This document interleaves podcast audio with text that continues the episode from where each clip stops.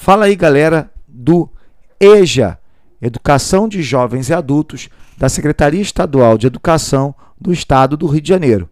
Eu sou o professor Roberto Stabile, professor de Geografia, e nós vamos continuar falando sobre os aspectos naturais do Brasil e do mundo, mas é claro do Brasil. A gente precisa conhecer bastante o Brasil para citar um pouquinho sobre esses aspectos.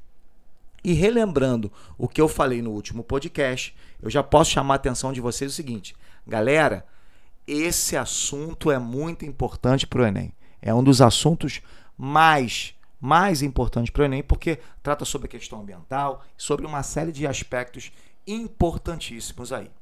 Bom, galera, vamos lá. Vamos citar um pouquinho dos elementos ligados à natureza. E aí a gente vai falar um pouquinho sobre biomas. Por que falar sobre biomas, sobre vegetação. Vou colocar uma vegetação de uma forma geral.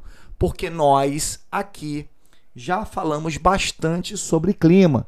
Lembra? Falamos sobre o clima do Brasil, o Brasil como um, um país de clima tropical. Hoje nós vamos falar um pouquinho mais sobre domínios vegetais.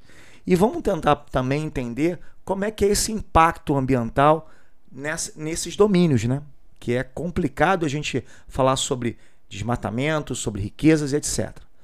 Primeira coisa é o seguinte: bom, Roberto, quais são essas vegetações brasileiras? Primeira coisa que eu posso falar para vocês é que eu tenho inúmeras vegetações, inúmeras vegetações no Brasil. Principalmente como o Brasil tem muitos climas e microclimas, certamente essas vegetações são bem diferenciadas. Isso mostra um pouquinho da tamanha importância das vegetações no cenário né, brasileiro. Primeira que a gente pode falar é uma que está sempre na mídia, sempre se fala muito sobre ela, que é, claro, a floresta amazônica. Olha a importância da floresta amazônica. A floresta da amazônica é super importante pelo domínio que ela tem nos aspectos de riqueza, tanto de fauna e de flora, mas o tamanho desse processo.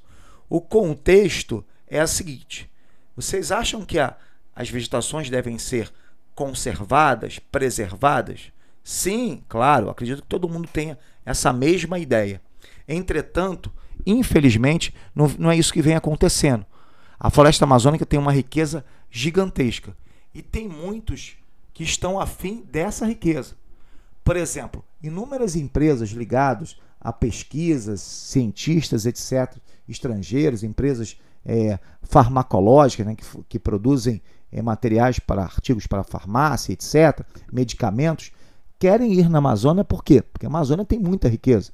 E os índios são os povos da floresta que mais têm essas riquezas, mais sabem sobre essas riquezas.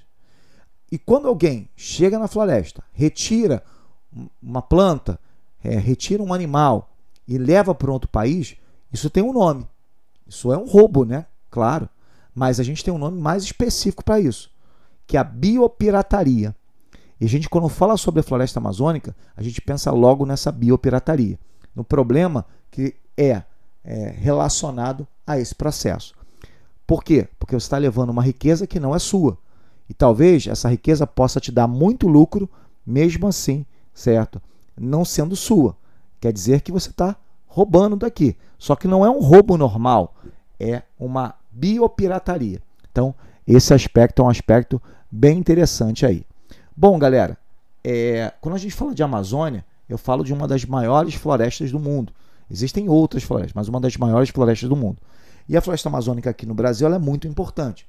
Ela vem sendo degradada sim, mas ela é muito importante ainda. Árvores de 50 metros, floresta que é dividida inclusive em três grandes florestas. É, nós temos, por exemplo, mata de capó, mata de várzea, terra firme, árvores de 50 metros. Essa é a vegetação da Amazônia, folhas largas, etc. Assim como a Mata Atlântica. A Mata Atlântica também já foi muito importante. Infelizmente, a Mata Atlântica hoje só tem 7% da vegetação original. Nós ocupamos a área da Mata Atlântica, infelizmente. Isso faz com que a gente perca muita biodiversidade.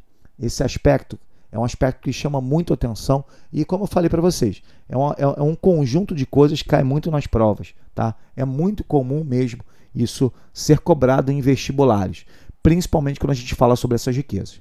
Galera, daqui a pouco nós vamos continuar conversando com vocês nesse maravilhoso bate-papo. Um grande abraço, até a próxima.